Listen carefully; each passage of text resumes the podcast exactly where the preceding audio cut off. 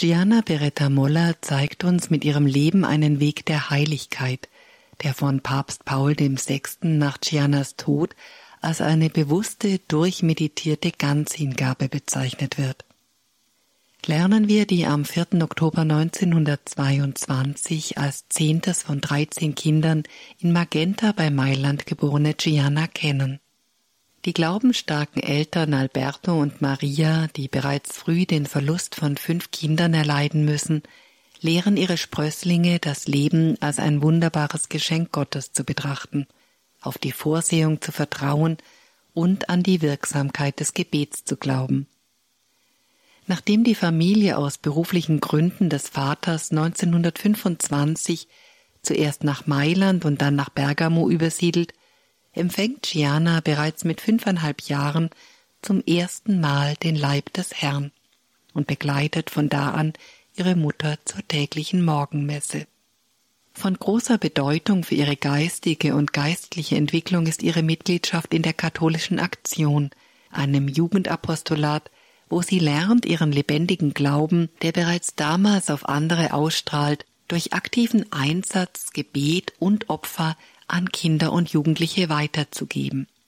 Bereits während ihrer Schuljahre übernimmt sie eine Jugendgruppe und betont, lebt von Jesus und geht oft zur heiligen Kommunion, trennt das Gebet nicht vom Apostolat, denn das Apostolat fruchtet nicht ohne Gebet. Wenn der Glaube fehlt, ist das Gebet leer. In der Vereinigung des heiligen Vinzenz setzt sie sich darüber hinaus für alte und hilfsbedürftige Menschen ein. Was Gianna besonders auszeichnet, ist ihre große Liebe zu Jesus in der heiligen Eucharistie, der unerschütterliche Glaube an die göttliche Vorsehung und die Liebe zur Gottesmutter Maria. Eine Schwester von Gianna sagt, es war wunderbar, in einer so großen Familie zu leben. Wir freuten uns miteinander und litten miteinander, und einer half dem anderen in den Schwierigkeiten des Lebens und des Studiums.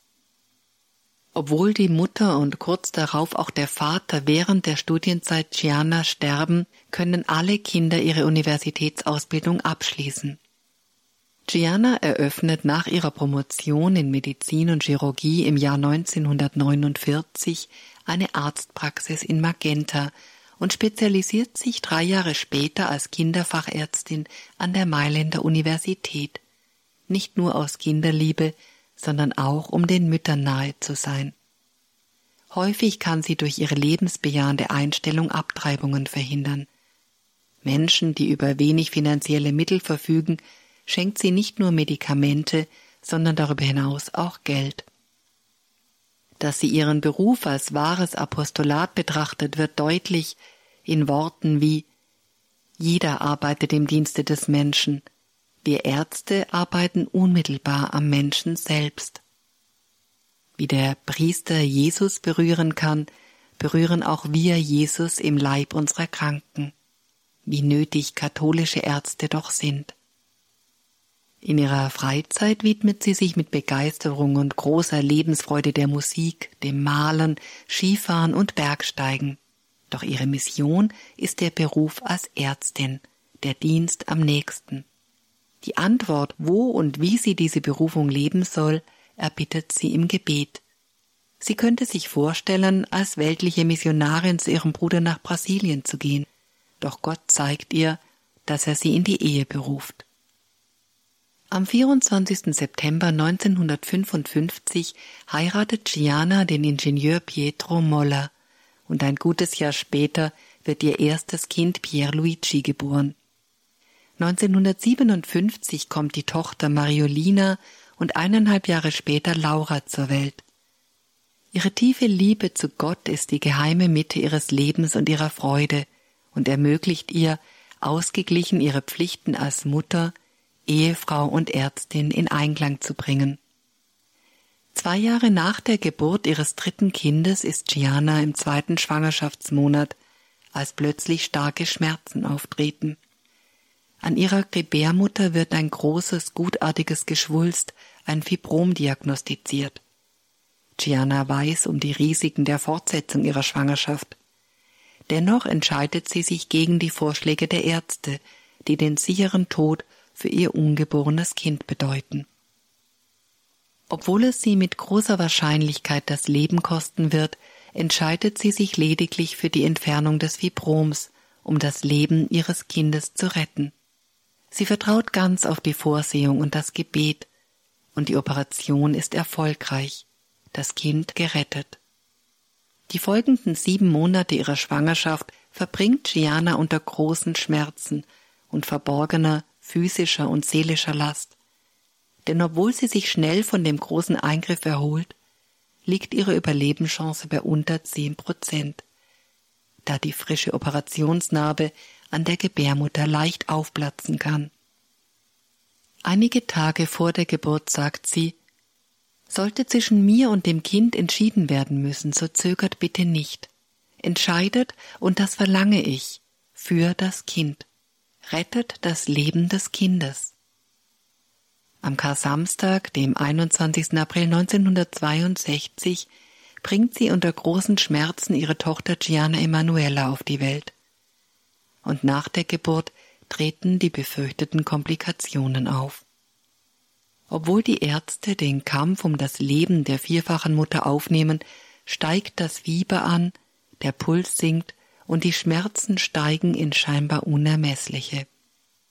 Gianna fleht zur Gottesmutter, dass diese kommen und sie holen möge, und am Samstag vor dem Weißen Sonntag, der auch als Barmherzigkeitssonntag begangen wird, schließt sie 39-jährig am 28. April 1962 in ihrem häuslichen Umfeld die Augen, umgeben von ihrem Mann und einigen ihrer Geschwister mit den Worten Jesus, ich liebe dich.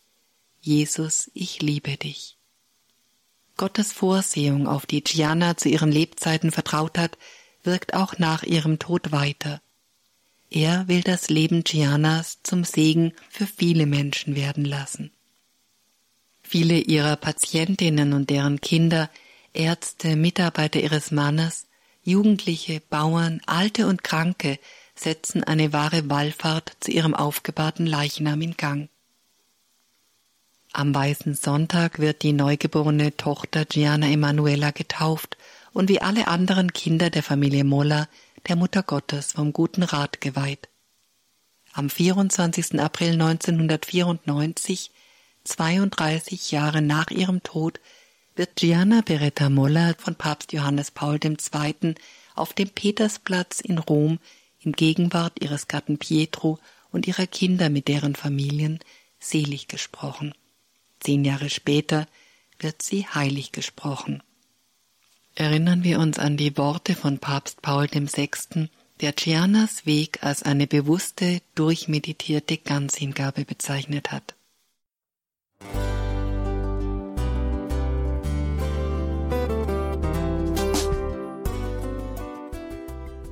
Liebe Zuhörerinnen und Zuhörer, vielen Dank, dass Sie unser CD- und Podcast-Angebot in Anspruch nehmen. Wir freuen uns, dass unsere Sendungen auf diese Weise verbreitet werden. Dieser Dienst ist für Sie kostenlos. Für uns ist er allerdings mit einem nicht unerheblichen finanziellen Aufwand verbunden. Deshalb sind wir für jede Spende dankbar. Alle Bankverbindungen unserer Spendenkontos können Sie über unsere Homepage horeb.org unter dem Menüpunkt Spenden einsehen. Dort besteht auch die Möglichkeit, online zu spenden. Natürlich nach den neuesten Sicherheitsstandards. Sie können diese Informationen auch bei unserem Hörerservice unter der Telefonnummer 08328 921 110 erfragen. Ich wiederhole die Rufnummer 08328 921 110. Vergelt's Gott für Ihre Unterstützung. Ihr Pfarrer Kocher.